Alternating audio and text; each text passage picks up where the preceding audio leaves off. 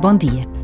A relação com Deus é tão mais do que o cumprimento de regras e preceitos, de orações decoradas e ditas apressadas. A relação com Deus é algo pessoal, vivido na intimidade do coração.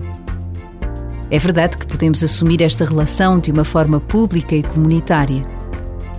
Mas quando olhamos para o presépio, quando nos colocamos frente ao mistério que nos revela, a presença de Deus é sentida pessoalmente. Cada um sabe o que sente.